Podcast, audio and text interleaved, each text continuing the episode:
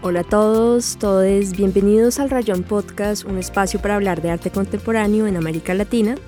Este es el segundo episodio de la temporada Constelación Curatorial, un recorrido por los imaginarios de la curaduría actual en Colombia. Mi nombre es Ana Luisa González y esto es el Rayón Podcast.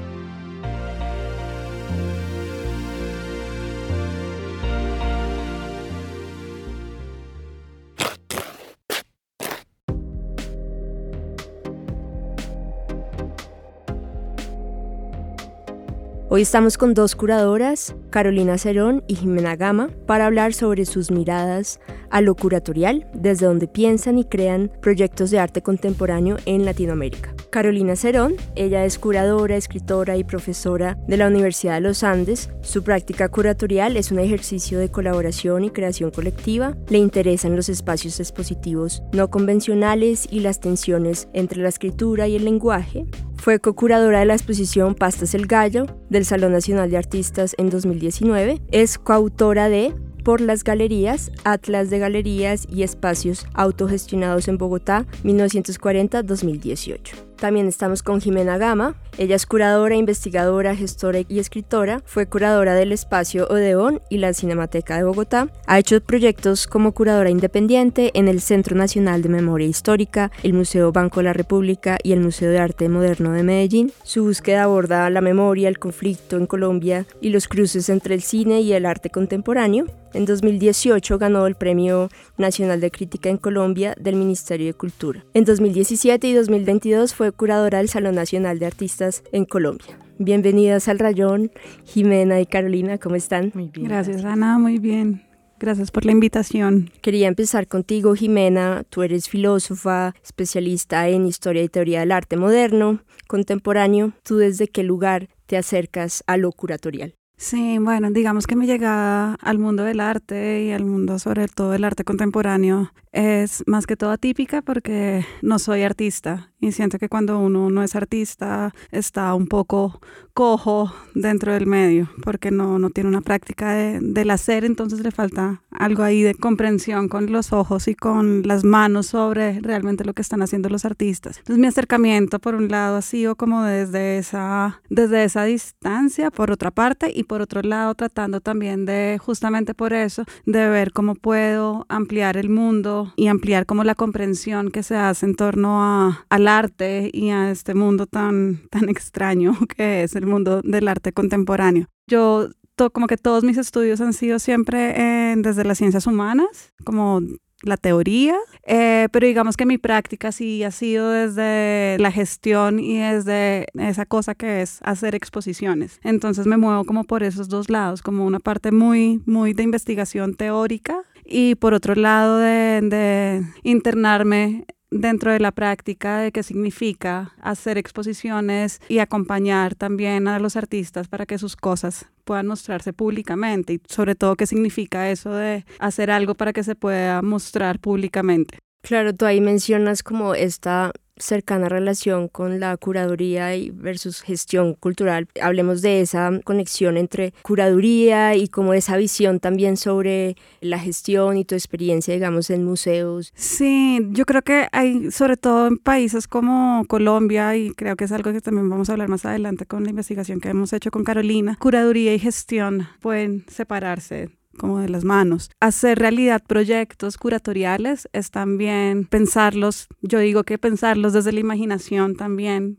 para hacerlos concretos. Entonces, cada vez que queramos hacer como una exposición o cada vez que queramos hacer un proyecto como curadores, para que se haga realidad, tenemos que pensarlo también materialmente. Eso es lo que me ha enseñado, digamos, diga, estos 10 o 15 años ya de práctica artística y gestión implica conseguir la plata, eh, mediar públicos, mediar públicos suena como muy abstracto, es más, o menos que la gente vaya a ver la exposición y básicamente que se interese y que como que les abra un sentido de comprensión también lo que estamos mostrando ahí en los espacios donde lo estamos haciendo. Y gestión también es empezar a, a ver cómo se puede dejar de precarizar el medio, como que hay tan poca plata dentro de, dentro de esta cosa de que es hacer exposiciones o hacer proyectos de arte que ya nosotros como curadores tenemos que inventarnos, por eso también uso mucho la palabra de imaginarnos cómo conseguirnos esa plata sin que se precarice el trabajo de todos los involucrados.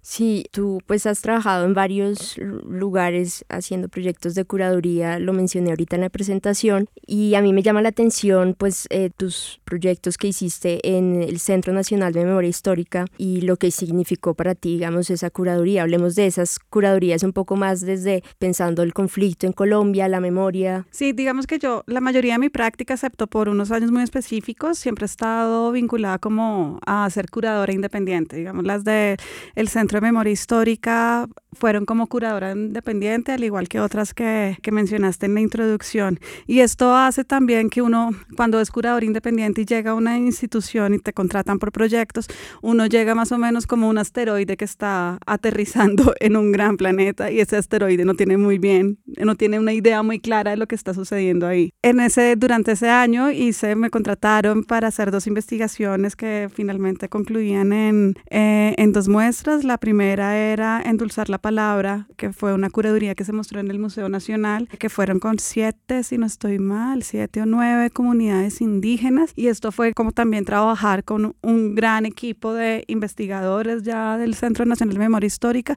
y otros curadores adjuntos que estábamos tratando de, de, de concebir que era el guion y finalmente trabajar con, los, con las siete comunidades indígenas. Como había tanta gente involucrada, nunca me voy a olvidar lo que significaba entrar como una, más bien como una especie de engranaje ahí dentro de ese gran equipo. Y lo que se hizo en esta curaduría fue básicamente trabajar en colectivo, o sea, como que la decisión curatorial ahí no dependía de una o dos personas que estábamos a cargo, sino que realmente dependía y dependió y se hizo concretamente por las comunidades indígenas que estaban mostrando y estaban ah, como gestionando, por decirlo de alguna, o creando, imaginando su propio relato dentro del espacio. Esto es importante porque también le quitó poder a toda la figura del curador, que es finalmente el que arma el relato, sino que el, relato sí estuvo armado por quienes tenían que contarlo, que eran las, las siete comunidades de indígenas de Colombia.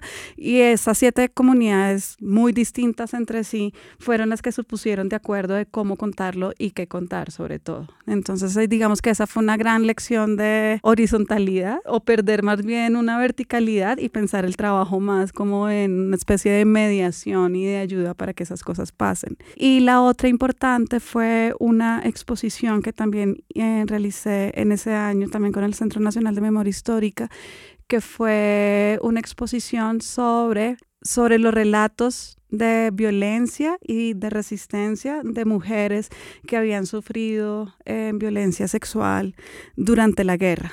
Y este trabajo también fue bastante duro por el tipo de, de, testimonios que estábamos manejando y el tipo de historias de vida que estábamos ahí como poniendo en público por un lado, pero también eh, fue como una enseñanza enorme en, términos profesionales, porque justamente pude entender que eh, la curaduría también era un trabajo como de mediación y de saber qué es lo que hay que poner en juego en el espacio es como también un espacio para que los demás puedan entender cierto tipo de historias, como estar preparados para entender cierto tipo de historias. Y lo otro que me di cuenta con esa, con esa muestra era que también tiene que haber un espacio para la escucha, que generalmente cuando hablamos de arte contemporáneo, hacer exposiciones, tenemos como en el imaginario o en la tradición mejor, que es el ojo el que tiene que estar como pendiente de absolutamente todo.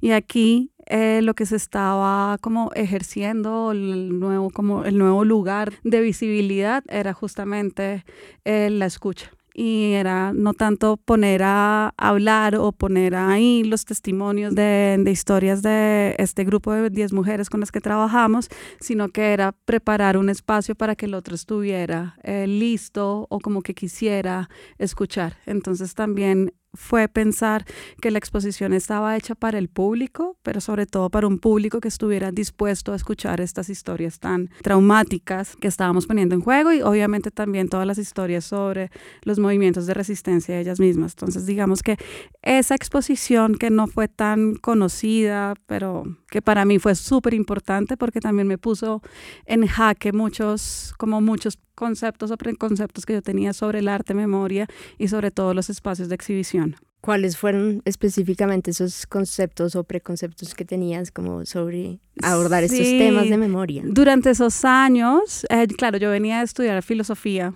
y también, bueno, cosas de historia del arte.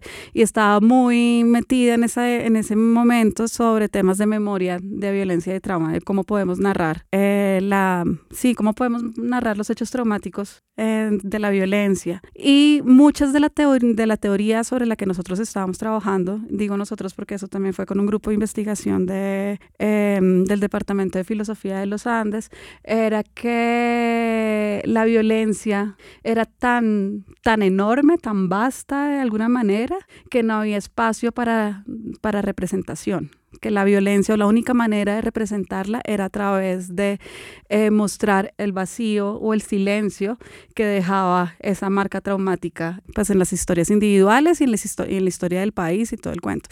Y como que yo estaba muy convencida de eso y como que mucha cosa de la historia del arte contemporáneo también eh, se paraba sobre ese, sobre ese vacío y sobre ese silencio. Grandes artistas de, de la violencia me voy a arrepentir de haber dicho eso, pero creo que me entienden, eh, como Clemencia Echeverry, Doris Salcedo, Miguel Ángel Rojas, que fueron como los primeros artistas en Colombia que se posicionaron sobre ese discurso, siempre trabajaban como ese silencio, ese vacío y como lo único que podemos representar es la inconmensurabilidad de, del dolor. Y yo estaba súper convencida de eso. Y cuando empecé a trabajar con, con estas 10 mujeres, me di cuenta que no, que hay una necesidad del testimonio y, de, y del hablar y que hay una necesidad sobre todo de la escucha. O sea, que ese vacío existe, pero que existe también una necesidad máxima de, que, de ser escuchado y de ser relatado por completo.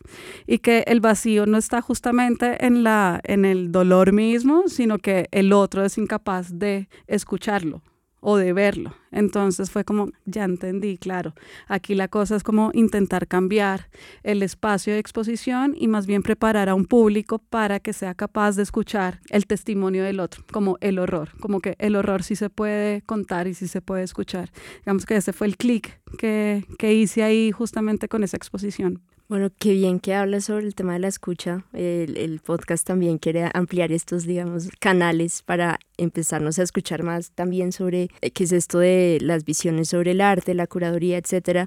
Yo quiero hablar más ahora sobre, digamos, estos proyectos interdisciplinarios también, donde se cruza el cine, el arte contemporáneo. Me interesa mucho que hablemos de cómo tú, digamos, empiezas a atar estos, estos cabos con el cine y, las artes plásticas. Sí, eh, lo que pasa es que como yo no soy artista, me sentí un poco coja en este mundo. Siento que me falta una pata.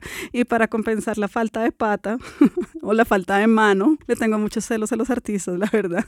He tratado de, de compensarlo a punta de, de, de robarme cosas de, otras disciplinas. Eh, hubo un momento en que lo hice desde la literatura, pero no, no, no, no prosperó mucho.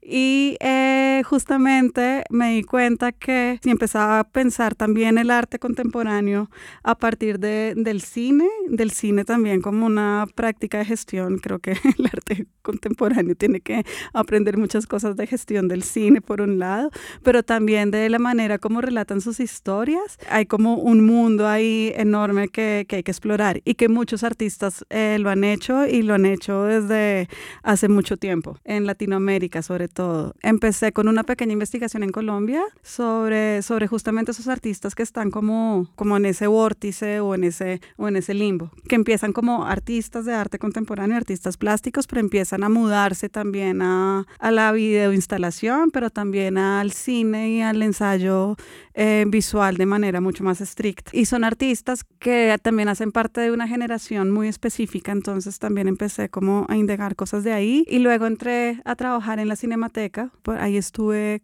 el 19, 2019 y todo el año de pandemia. Y justamente en la Cinemateca tuve la oportunidad también de, de, de hacer investigación ya directa en cine, sobre todo en cine latinoamericano, porque ese año estábamos muy enfocados, el año de la inauguración de la Cinemateca, estábamos muy enfocados en ese programa y me di cuenta que hay muchos productos experimentales que, parecerían como bio, o que podrían pasarse por bioinstalaciones, son también de, de directores de cine y viceversa. Entonces, más o menos por ahí va la investigación que está en desarrollo, pero que también me quiero concentrar como en Latinoamérica, sobre todo en países andinos, como también empezar a pensar en, en, qué es lo que pasa en estos países como Ecuador, Perú, Chile, Bolivia y obviamente nosotros como Colombia, como que ahí hay algo ahí en común que tenemos. Vale, eh, Jimena, antes de ya pasar con Carolina, yo tenía una pregunta más relacionada como los criterios que tú empiezas como a, jugar a la hora de, de tomar ciertas decisiones a, a, la hora de hacer una curaduría y es qué tipo de criterios, si hay criterios de paridad o de representación a la hora de armar tus proyectos curatoriales, ¿cuáles son esos? Sí, digamos que digamos que el primer criterio es que realmente estoy investigando como teórico, ahí ya no puedo hacer absolutamente nada, o sea, que, que, que, realmente quiero mostrar o qué tipo de exposición quiero hacer, qué tema quiero trabajar y todo el cuento, y luego empezar a hacer una investigación ya más concreta, definiendo artistas, proyectos, también dependiendo del tipo del espacio, si es un museo o si es un espacio independiente o todo este tipo de cosas, también mirar presupuestos, que ese es el presupuesto siempre es la real decisión de los proyectos, y ya armar la lista de artistas. Ya una vez uno tiene la lista de artistas, empiezan los otros criterios, y mi primer criterio es, siempre pensar en términos de paridad, como me asusta muchísimo cuando hago esta primera aproximación y la mayoría de artistas, porque eso pasa, eh, son hombres, y es como, Dios, ¿qué está pasando ahí? Y me toca hacer un esfuerzo máximo de, de decir, dónde están las mujeres que están trabajando estos También es porque en términos de representación todavía en historia del arte y en representación en historia de arte contemporánea actual, los porcentajes de mujeres artistas que logran hacer exposiciones todavía son muy bajos. Entonces a uno también se le queda ahí siempre rondando en la cabeza de inconscientemente de que los hombres, hombres artistas son los que están haciendo las cosas. Entonces sí me toca volver a hacer una revisión mucho más consciente en términos de paridad de género, que es lo que yo quiero poner ahí en juego.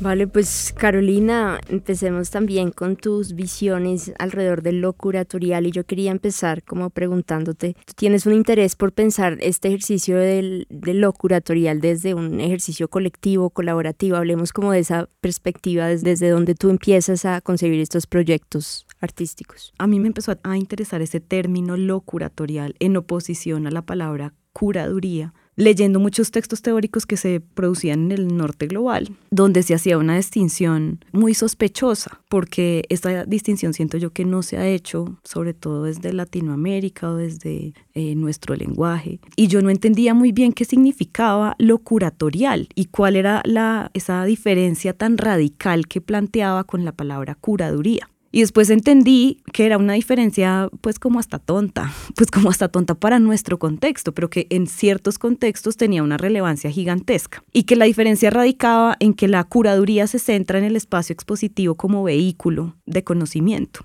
Y lo curatorial no, lo curatorial expande esa noción de el espacio y deja que los proyectos cobren otras vidas que no necesariamente están atadas al espacio físico de la exhibición, ¿no? A la exposición o al formato expositivo como un vehículo que pone una, una idea como en tensión. Y entonces esa idea, pues esa, esa distinción, como siento yo que en nuestro contexto tan precario, pues es tonta, por decirlo de alguna manera, porque nosotros no tenemos instituciones tan fuertes que le apostaran a lo curatorial o a otra manera de hacer curaduría que se saliera del espacio expositivo, por lo tanto era la manera de operar ¿sí? Porque mal que bien las instituciones en Colombia, las grandes instituciones que apoyan los museos, el Banco de la República, que apoyan el hacer artístico, pues tienen maneras muy tradicionales de operar, ¿no? Y lo que hacían los, los espacios independientes, pues estaba más cercano a esa idea de lo curatorial. Y desde ahí también empecé a entender que lo curatorial también tenía que ver con una noción colectiva de autoría, porque la figura del curador pues sigue siendo una figura muy autoral, pero también hay maneras de construir ese vehículo, llámese exposición o llámese otro proyecto, donde lo autoral se puede desdibujar, se puede plantear de otras maneras, se puede diluir, se puede convertir en una cosa mucho más líquida. Y también estamos acostumbrados a pensar que la curaduría es hacer una selección, ¿no? Se limita a eso. Y no, porque la curaduría también es una forma de contar una historia de una manera específica y en ese sentido es que tiene una dimensión autoral de lo que se está haciendo, porque la historia, tú y yo podemos tener la misma información, pero tenemos maneras muy distintas de personificar o de contar esa historia que queremos poner a circular. Claro, y ahí me llama la atención proyectos justamente que se expanden y son así como que están, que habitan fuera de ese espacio dispositivo como estas curadurías portátiles, ese proyecto. Si pudieras hablar un poco más y del último que fue en Barranquilla, o sea que yo lo estoy siguiendo un poquito, si, si nos podríamos contar cómo se muestra ese, ese ejercicio de lo curatorial allí. Pues ese es un proyecto que mm, empezamos con una colega que se llama Elisa Mandiola por allá en el año 2011. Ella trabajaba como gestora cultural para la AESID, la Agencia de Cooperación Española en Bogotá. Y era un proyecto de bueno, ¿y por qué acá las exposiciones funcionan de cierta manera y cómo se accede a las exposiciones? Como una pregunta muy externa de alguien que venía de afuera del mundo del arte, ¿no? Y cómo, cómo exponen los estudiantes y cómo se encuentra la gente, ¿no? Y entonces nos, inventamos este formato que se llama los encuentros de arte portátil, que son exposiciones efímeras que suceden durante un periodo de tiempo corto y que suceden en espacios no convencionales donde el arte normalmente circula. Entonces, eh, la primera que hicimos la hicimos en Villares, Londres, en, que era un billar que quedaba en el centro de Bogotá, una cosa muy pintoresca, y lo que hicimos fue alquilar el espacio e invitar ciertos artistas que pensábamos que eran artistas portátiles. Y esta idea del artista portátil era una cosa que nos interesaba porque se desarrolla en un texto que se llama Historia abreviada de la literatura portátil de Enrique Vilamatas, donde habla de estos seres que van desde Duchamp hasta los surrealistas, que tienen esta pulsión por lo efímero, o por los objetos pequeños, o por lo miniaturesco, o por lo por toda esa cosa que puede pasar desde encarnar el cuerpo hasta llevar el arte en la maleta. Y entonces quisimos como hacer una exposición donde cualquier persona que llegara pudiera exponer y tuviera que enfrentarse al reto de situar un objeto en un espacio específico que no son paredes blancas y que tuviera que ponerse sobre todo el reto como de salirse de las dos dimensiones, porque es una exposición muy objetual, de cierta manera. Enfrenta a las personas como a poner su arte o esa cosa que están acostumbrados a poner en pedestales muy grandes, a situarlos como objetos que entran en una dinámica de un espacio que puede ser cotidiano que sigue funcionando. Bueno, se ha hecho en, en un club de ajedrez, se ha hecho en, una, en las murallas de Cartagena, en un bus lo hice en Barranquilla, pero es esta idea de cómo, cómo pongo esto que yo hago a conversar con otro espacio, que no es el espacio de ninguna manera, ni es el público de ninguna manera tradicional del arte contemporáneo. Y es sobre todo como un espacio de encuentro. A mí me gustó mucho ese primero que hicimos, que sigue siendo como para mí el más chévere y más importante, que había tanto artistas de gran trayectoria como artistas, como estudiantes de arte encontrándose en ese espacio que se llama exposición y en esa inauguración que se cierra ese mismo día, mejor dicho, que no, que no construye este andamiaje que necesitan las exposiciones, que necesitan un montaje, que necesitan pensar dónde están distribuidos los objetos para construir esa historia, sino que se vale de una cosa que simplemente surge y vuelve y se apaga, y que usa ese encuentro como un espacio social de intercambio, sobre todo.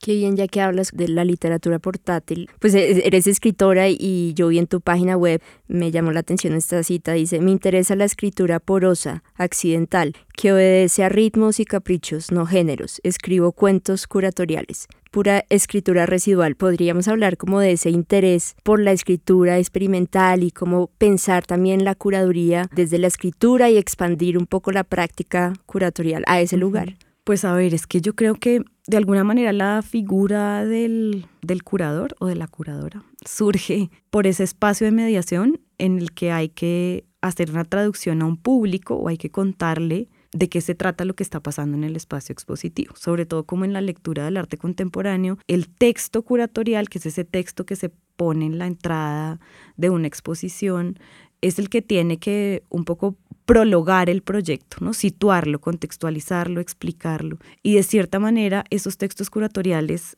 siento yo que se, se cojean muchas veces porque no, mejor dicho, no necesariamente sitúan al público en un lugar neutro, sino que a veces hasta confunden más.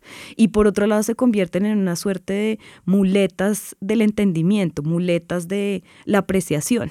Y en ese sentido le están quitando un poco de agencia al público. ¿Sí? Si uno quiere abogar por una visión ranceriana del arte contemporáneo, decir tú eres tan capaz de entender lo que está pasando acá o de complejizarlo o de no entenderlo y simplemente situarse en esa posición que también es política donde no entiendo absolutamente nada de lo que usted de lo que este artista está haciendo. Pues siento yo que le quita esa agencia porque se convierte sí en una prótesis de ven y te explico, ven y te contextualizo. Claro, hay proyectos donde ese texto es muy importante que contextualice la obra, que la sitúe en un momento histórico, que cuente qué es lo que ese artista está trabajando. Pero yo hace mucho tiempo me empecé a preguntar si la obra o lo que hace este artista o esta artista me está proponiendo una ficción, ¿cómo puede el texto curatorial ser parte de esa ficción que ya está proponiendo la obra? O sea, ¿cómo puede jugar un papel mm, más que eh, de análisis o conceptual? ¿Cómo puede jugar un papel narrativo? Que potencie otras cosas, ¿no? Y entonces, pues mi pregunta es esa y es la pregunta que le hago a mis estudiantes. ¿Puede ser un texto curatorial un ejercicio poético? ¿Puede ser una canción? ¿Puede ser una ranchera? ¿Puede ser un cuento? ¿Qué otras figuras hay? O, o puede no tener ningún que se puede alejar del ensayo, puede no tener ningún, ningún encasillamiento, ¿no? Porque los textos curatoriales se volvieron una manera de escribir per se y cómo podemos salirnos de ahí, inventarnos otras maneras de potenciar eso que está en las obras de arte y que uno hace curaduría precisamente porque le parece muy especial o porque se conecta con la sensibilidad de alguien más, ¿no? Como Hace poco alguien me preguntó, pero yo no entiendo por qué en una exposición individual hay un curador. ¿Qué sentido tiene? Pues ahí no, no le veo la función. Y yo lo que le explicaba un poco, a mí lo que más me gusta hacer es exposiciones individuales, un poco porque, porque se convierte en un ejercicio de mm, parir con alguien una idea y es un espacio como de, la, primero es un, eh, es un espacio afectivo donde se construye una colaboración, una amistad. Inevitablemente somos seres humanos que, que tejen relaciones amorosas en su trabajo y esa, y esa relación que se construye con un artista en una, en una exposición individual, por ejemplo, pues es una relación de mucho afecto donde uno se convierte eh, pues en una persona que ayuda a que eso que está pasando surja, ¿no? Que no necesariamente lo direcciona, ni lo constriñe, ni lo dirige, pero sí lo acompaña. Y eso a mí me parece un espacio supremamente rico de aprendizaje del otro. Hay una exposición que, pues, de hecho hablamos en este podcast, eh, que fue en la fábrica Pastas El Gallo, de lo que era la pasta, pues la, fábrica de Pastas El Gallo, que hiciste que curaste con William Contreras para el Salón Nacional de Artistas en el 2019. Yo quería que habláramos de esa propuesta curatorial. Aquí estuvimos con María hablando de, de ese proyecto, digamos, de su obra, enmarcada en esa curaduría, quisiera pues que tú me hablaras directamente de ese proyecto y cómo marcó, digamos, esta curaduría en tu, en tu carrera. Pues a mí, mm, digamos que me interesa mucho y me ha interesado mucho siempre trabajar en espacios no convencionales, o sea, tratar de salirme del cubo blanco y que sea el mismo edificio el que marque o, la misma estructura el que marque ciertas pautas dentro del espacio. Y esto fue una fortuna muy grande porque Linda Pongutam, que es una de las artistas que hacía parte de esa muestra, encontró este edificio y ella tiene un superpoder muy extraño y es que ella empieza a habitar los espacios y de alguna manera logra que se los preste, básicamente. Entonces ella empieza como a indagar este espacio y nos llama a William y a mí y nos dice, bueno, aquí estoy sintiendo que hay como una efervescencia, nosotros no nos unimos a esa efervescencia, planteamos un proyecto, nos ganamos una convocatoria de Lidartes y invitamos a una serie de artistas a pensar no a que no participaran con obra ya hecha, sino a pensar una obra para ese espacio. Es decir, una obra que dialogara con una fábrica en ruinas. La idea de la fábrica era un fantasma, porque eso ya no era una fábrica, eso era un espacio habitado por ratones y palomas, básicamente, y chécheres que tenía el dueño en este espacio. Entonces hay muchas dimensiones casi que fantasmagóricas en este lugar, porque por un lado es la introducción de cierto tipo de comida al mundo local. La pasta no llegó como la conocemos hoy en día. La pasta era un ingrediente que se le echaba a la sopa. Entonces esto era una fábrica de pasta para sopa. Y así se llamaba fábrica de pasta para sopa El Gallo. Y surgió porque llegó una mujer italiana que quiso vivir de algo con su familia y montó esta fábrica en el garaje de su casa y luego otro personaje la ayuda y ahí ya empieza como un proceso, ah, la construcción de, un proceso del edificio como un edificio industrial pensado para que funcionara como una fábrica porque en realidad ya empieza la fábrica en, en un local de al lado que hoy en día es un parqueadero que era el garaje de su casa. Y qué significaba la Plaza España en ese momento también que era una cosa muy interesante ver cómo se llamaba antes la Plaza de las Maderas y era el lugar donde se surtía de fuego las cocinas de la ciudad, como hay toda una construcción industrial de Bogotá en esa zona y también todo lo que va a pasar después, la cercanía con el Bronx, mejor dicho, la cercanía con muchos poderes que están ahí, el voto nacional, como es un lugar donde confluyen, pues por un lado todo lo que llegaba de afuera, la tradición de los ropaviejeros, pues era un lugar muy interesante para explorar pues a través de estas instalaciones que estuvieron produciendo los artistas para esa exposición.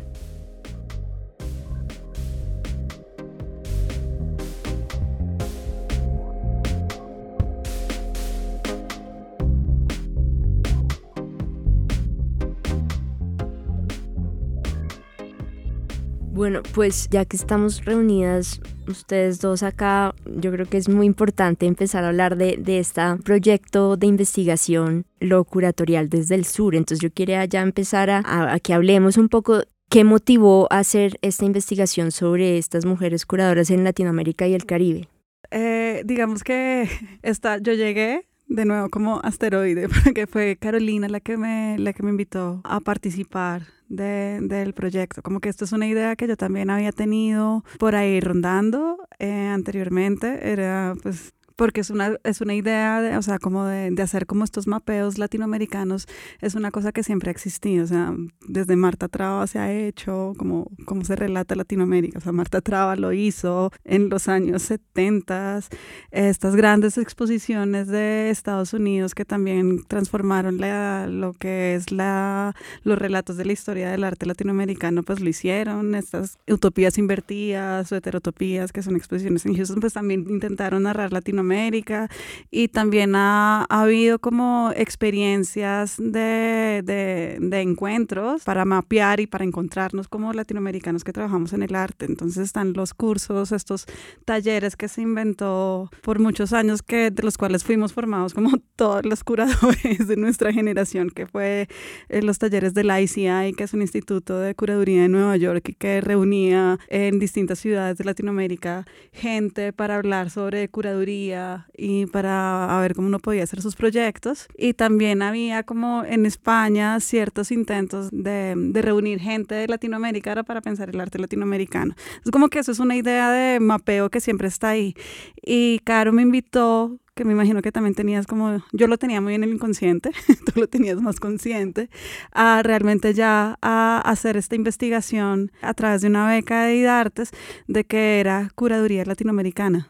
Sí, pues un poco yo creo que la idea surge es como de un reclamo que yo considero muy legítimo de mis estudiantes que me preguntan en la clase de curaduría que dicto en el Departamento de Arte de la Universidad de los Andes por qué solamente leemos textos en inglés, porque la mayoría de textos son escritos por hombres, como nos podrías dar un poco más de bibliografía, sobre Latinoamérica y claro, yo pues me había formado en mi maestría consultando fuentes europeas y norteamericanas en inglés. Mis fuentes en español y en Latinoamérica eran muy pocas. Investigué y encontré que no había mucho y que ese reclamo era completamente legítimo. Y que los libros que se habían producido sobre curaduría contemporánea, es decir, no revisando las grandes curadoras ni los grandes apóstoles que han construido las nociones de la curaduría en Latinoamérica, no, no se estaban escribiendo desde países como los nuestros, sino que se estaban escribiendo, si se escribían en español, se hacían desde España, ¿no? Entonces era un autor entrevistando a curadores latinoamericanos, pero el libro se produce y sale en España. Y esa situación pues me preocupó genuinamente y dije, hay que hacer algo para mapear o para saber quiénes son. Yo no tengo ni idea, más allá de mis colegas de Colombia, yo no conozco curadoras latinoamericanas los grandes nombres, pero quiénes son esas personas como yo que de pronto no, no son súper conocidas porque no trabajan desde lo institucional y qué están haciendo y cómo lo están haciendo y cómo se están pensando lo que están haciendo. Entonces, pues surge como de esa preocupación y también de sentir que, pues si bien en este país tenemos a Marta Traba, yo tenía como esa, esa sensación de que la figura del curador es una figura supremamente masculina. Y me preguntaba por quiénes eran mis pares. Y mis pares no solamente en, en el hacer, sino en el género. ¿Quiénes son las mujeres que están trabajando en esto? ¿Desde dónde lo están haciendo? ¿Cómo lo están haciendo? ¿Qué están pensando? Y entonces ahí le propuse a Jime que empezáramos a entrevistar personas, como a charlar con gente. Claro, eh, hablábamos antes de esta entrevista con Jimena que este proyecto se fue agrandando, agrandando y, y, vieron que eran muchas más mujeres de las que realmente tenían en el radar. Si me puedes contar un poco más como ¿Qué encontraron en esa primera fase de estas mujeres que están pensando la curaduría, el ejercicio curatorial? ¿Qué encontraron allí y cómo lo, lo empezaron a abordar en este proyecto? Sí, digamos que, esta, que la investigación sí parte como de dos, de dos decisiones tajantes, que ya no, ya no sé si son tan tajantes, pero eh, la primera que íbamos a hablar con mujeres, o sea, teníamos una preocupación bastante clara de, en términos de representación y quiénes eran esas otras que estaban trabajando de la misma manera como nosotras estábamos trabajando eh, aquí en Colombia y cómo se trabajaba también en otros países. Y la segunda, la segunda pregunta o la segunda como decisión fue también en términos generacionales, que queríamos hablar con gente que también compartiera estos años laborales, o sea, como que fuera de nuestra generación, que básicamente hubiera empezado carrera profesional o hubiera empezado a formarse profesionalmente desde el año 2000, 2005, 2010 más o menos. Y eso a mí me parece bastante, bastante importante porque justamente yo creo que esa generación o nuestra generación es la última generación como de curadoras que no se han formado estrictamente desde la academia, desde la institución. Es una generación que todavía, por más de que ya existiera eh, maestrías en curaduría, no todas pudimos de nuestra generación como acceder o ir a estudiar o no había un interés legítimo de formarse como curador desde, desde la academia y eso hace que la práctica sí sea completamente distinta. Yo creo que la generación que viene sí es una generación que está formada profesionalmente desde la institución y desde la academia. Entonces, hablar con gente como nosotras, que se ha formado como lo que yo digo, como un terreno de guerra, eh, que se ha sido como un terreno de guerra, hace que la práctica sea distinta y es necesario también que, que se empiece a, reflexionar en torno a ella, sobre ella y realmente qué es lo que qué es lo que hemos hecho y qué es lo que se ha hecho de manera distinta también para promover otro tipo de, de cosas dentro del medio. Digamos que esos fueron como más o menos los criterios que fueron criterios que fueron validados a medida que estábamos hablando con este primer grupo de curadoras con las que logramos hablar todo este año obviamente, cuando empezamos, hicimos un primer paneo que era como de nuestra gente cercana, o sea, como que igual uno siempre está hablando y siempre está conociendo gente en el camino. Y esto empezó a crecer exponencialmente. Entonces, a medida que hablábamos con una, nos mencionaba cinco. Y entonces estas cinco nos mencionaban otras cinco y nosotras intentábamos como, claro, a medida que investigábamos hojas de vida, a medida que investigábamos también exposiciones que hubieran hecho, todo esto, el mapa empezó a crecer muchísimo y también se creó la necesidad de que había que seguir hablando, o sea, que no podíamos como parar teníamos que seguir como conociendo, investigando y sacando a la luz todos estos relatos e, e, historias de vida. Entonces, como que el primer paso fue justamente empezar a hacer esas conversaciones y el segundo paso fue ya como empezar a pensar qué hacemos con todo esto y cuál es, qué es lo que vamos a, a entregar de la beca. Y ahí surgió la idea del libro que va a salir el próximo año, que es un libro donde mm, 20, ¿cierto? Fueron 20, 20 curadoras, escribieron un texto sobre, eh, reflexivo sobre su práctica, que yo también creo que esto es bastante importante porque cuando digo que es terreno de guerra, la curaduría en estos últimos 20 años es precisamente porque toca hacer mucho en la práctica, o sea, toca conseguir dinero, toca ver cómo encuentra los espacios, toca mediar con los artistas lo que se va a hacer, toca ser creativos para hacer exposiciones, toca conseguirse la plata para vivir, también eso fue una pregunta que, mencionamos mucho sobre la vida material de, de nuestro campo y no hemos podido parar para reflexionar qué es lo que hemos hecho.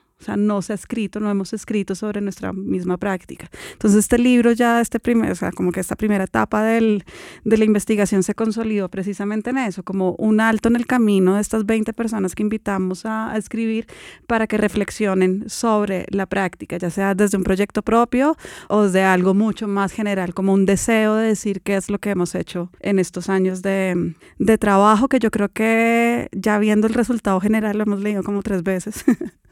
viendo el resultado general es, es una cosa maravillosa, porque nos hemos, o sea, como que uno lee todas estas voces, todos estos proyectos y es como aquí hay una cantidad de cosas que están sucediendo dentro del campo, o sea, como que hay un dinamismo dentro del campo latinoamericano, artístico, contemporáneo, que es necesario como empezar a, a reflexionar, incluso teóricamente, que es lo que también está sucediendo ahí. Y lo otro bellísimo que sucedió con, este, con esta primera etapa del libro, yo digo primera etapa porque no quiero renunciar nunca a este proyecto, quiero seguir hablando, es que nos dimos cuenta, claro, que hay como unas especies de coincidencia entre todas nosotras que estamos ahí haciendo curaduría en estos años, y digo entre todas nosotras porque entrevistamos a gente desde Argentina, Uruguay hasta Puerto Rico, Centroamérica, Venezuela, Brasil, como, o sea, como que realmente nos tomamos el trabajo de, de, de buscar gente en todos lados y ver que también hay muchas diferencias en el hacer dependiendo de los contextos. Entonces, que esos relatos unívocos sobre Latinoamérica son también como imposibles. O sea, si hay algo que nos acoge,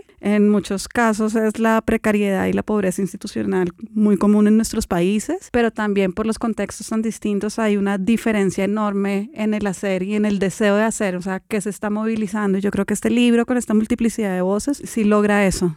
Claro, hablas como de ese lugar tan poco homogéneo que es Latinoamérica y qué significa entonces mapear hoy Latinoamérica si es tan complejo, digamos, reunir todas estas voces de mujeres, cómo hoy abordan esa tarea como tan, tan grande y tánica de alguna manera, como si mapear Latinoamérica. Sí, yo justo me estaba preguntando eso mientras oía lo que Jim estaba diciendo, y es que la, la pregunta por los límites y la representatividad, ¿no? Como quiénes, o sea, inevitablemente hay una exclusión. Nosotros no podemos hablar con todas las curadoras vivas. Nos hubiera o sea, nos encantaría tener el tiempo, la fuerza, la energía vital para hacer algo así, pero de alguna manera teníamos que delimitar con quién hablábamos, o sea, tenemos todavía una lista muy amplia de personas con las que nos falta hablar eh, y estamos buscando financiación para continuar ese proyecto. Pero de alguna manera sí estaba mediado pues por, por una recomendación que alguien hace. También sabíamos o intuíamos que, mm, que por ejemplo, las, las personas que están hace mucho tiempo como curadoras institucionales ya están en un lugar muy asentado eh, donde su visión es mucho más cómoda, por decirlo de alguna manera, precisamente porque pueden operar desde un lugar. Y entonces también nos interesaba es como preguntarnos por esas curadoras que son más independientes y que tienen más una práctica en la que se están buscando proyectos, moviendo cosas todo el tiempo. Y, y sin duda no están todas, ni siquiera están todas las de Colombia pues estamos dejando por fuera a muchísimas colegas. Entonces, en algunos casos, pues las, las selecciones que hacíamos estaban mediadas por una recomendación que alguien nos hacía o por una revisión de la práctica que decíamos, bueno, es, este perfil tiene como un aporte muy interesante que puede hacer acá, no sé, eh, por ejemplo, Un caso que se me ocurre en este momento es el caso de Maya Huracán en Guatemala. Hay muchas curadoras en Guatemala y curadores también, pero este caso era interesante porque la bienalización del arte es algo que se viene construyendo desde los años 90, no solamente en Latinoamérica, sino en el mundo entero. ¿no? La bienal se convirtió en el vehículo que legitima lo que sucede en el campo del arte. Eh, en el caso de Colombia, pues hay otras instancias, es, el Salón Nacional y cada vez más la Feria de Arte, ¿sí? que también pone la producción plástica en un lugar muy peligroso donde solamente está siendo mediada por el comercio. Entonces, eh, Maya Huracán juega con esta idea de la bienal y se arma una, una bienal en la calle en Guatemala. Era muy interesante conversar con ella sobre esa, esa destrucción de la institucionalización de la palabra bienal para traducirlo a otro escenario que es la calle y armar una bienal de talla internacional, si se quiere, donde todas esas ideas preconcebidas de lo que significa una bienal están siendo puestas en juego precisamente porque el espacio expositivo es la calle. Entonces, por ejemplo, ese era un caso que nos interesaba muchísimo conversar y confluir con. Pero sí, de, ninguna manera es abarcante, ni se trata de, como en, en el mundo científico, yo tomo una muestra que es representativa de todo esto. No, no, de ninguna manera los casos que tomamos son representativos de algo más grande, sino que son personas con las que sabíamos que nos interesaba establecer un diálogo, bien fuera mediante una entrevista o bien fuera mediante un texto comisionado este tipo como de proyectos así ambiciosos de largo aliento me hizo pensar un poco en la exposición de mujeres radicales que en algún momento pues me acuerdo que mencionaste mucho una clase que tomé contigo eh, Jimena entonces si quieres no sé que me cuentes si hay alguna perspectiva o alguna influencia como de este tipo de, de miradas eh, muy pues como que median un poco el tema de lo feminista en digamos en la selección de estas curadoras pero que te influenció si influenció algo este, este proyecto. Sí, yo creo que,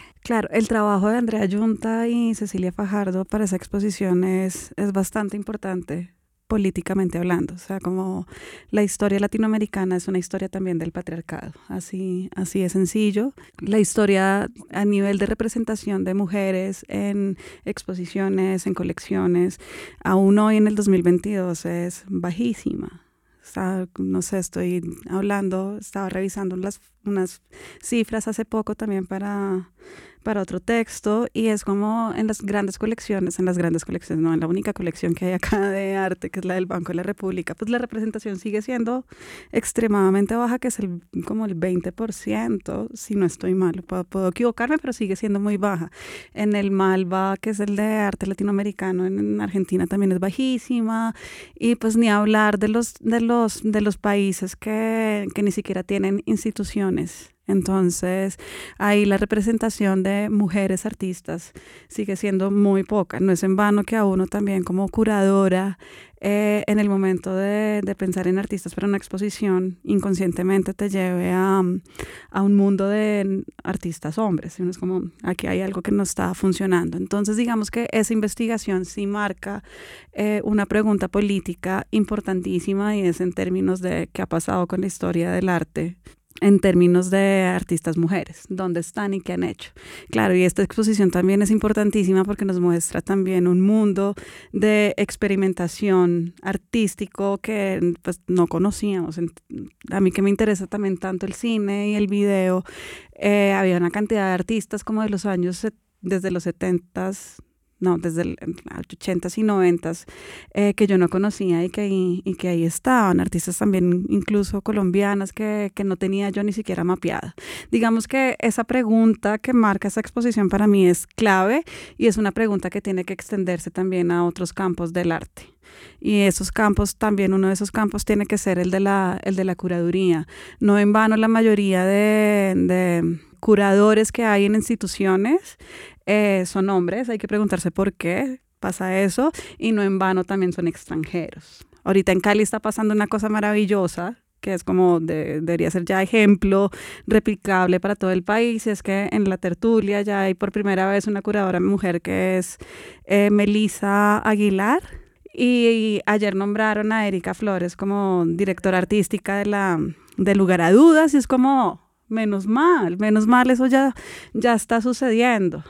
Entonces yo creo que esta investigación también parte de esta, como de situarnos desde esa pregunta política y situarnos también desde donde queríamos nosotras hablar con, con, con otras, como cuál es el trabajo que realmente queremos empezar a, a, exponer y a hacer visible.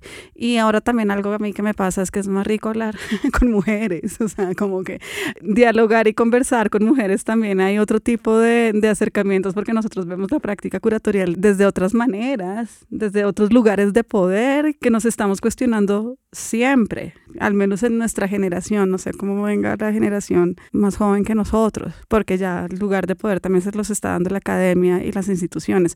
Pero nuestra pregunta sí es desde otro lado y, precisamente por ese campo de guerra o de batalla que yo llamo, que puede ser un poco exagerado, pero no, es justamente también que tenemos que desestabilizar una cantidad de prácticas patriarcales que están en el mundo del arte y que son supremamente violentas. Y eso nos hemos dado cuenta también con las conversaciones, o sea, la mayoría de nosotras está pensando la práctica curatorial como un cuidado, del, como en un espacio de cuidado del otro. Y eso es, una, eso es un concepto que nunca antes había aparecido en las conversaciones o en los textos de los hombres curadores, como un espacio realmente de cuidado del otro. Más que es muy extraño porque la palabra curaduría sí viene de la palabra de, de cuidado. Entonces es algo ahí que está sucediendo y que es importante empezar a pensar también desde nosotras como trabajadoras del arte. No, pues maravilloso. Yo creo que ya quiero leer el libro y va a ser un documento súper, súper importante para todas estas generaciones que están reclamando como tus estudiantes estas bibliografías o esta fuente que nos pueda alimentar desde otros puntos de vista y yo creo que va a ser muy valioso para todos y pues se nos acaba un poco el tiempo, pero quiero saber cuándo entonces podemos leer esta investigación, este libro que va a salir publicado, si nos pueden adelantar cómo lo podemos conseguir, etcétera es un, es un libro que publica el Instituto Distrital de las Artes a través de la beca de investigación en artes plásticas. Por lo tanto, es de acceso público y gratuito. El IDARTE se va a estar encargando de la repartición del libro como lo hace normalmente en eventos. también el PDF. El PDF es de acceso público. Entonces, desde la página, sí. Sí, va a ser un libro que puede ser rotado fácilmente y leído fácilmente desde internet. Buenísimo. No, pues muchas gracias Jimena y Carolina. Fue una conversación amena, agradable y sobre todo aprendí muchísimo. Yo creo que ha sido súper bueno para mí escucharlas y ver distintas miradas sobre lo curatorial o la curaduría. Bueno, ya sé la distinción eh, de forma por aquí fuente directa. Entonces, gracias a todos por escuchar el Rayón Podcast. Esperen nuestro próximo episodio de esta temporada Constelación Curatorial. El Rayón Podcast es un proyecto autogestionado. Si quieren apoyarlo, califiquen y compartan este podcast con sus amigues. Si están interesados en pautar, escríbanos en nuestras redes sociales arroba el Rayón Podcast. Muchas gracias a todos por escuchar este podcast fue grabado y masterizado por Inman Studios. La música fue producida por David González. Mi nombre es Ana Luisa González y esto es El Rayón Podcast.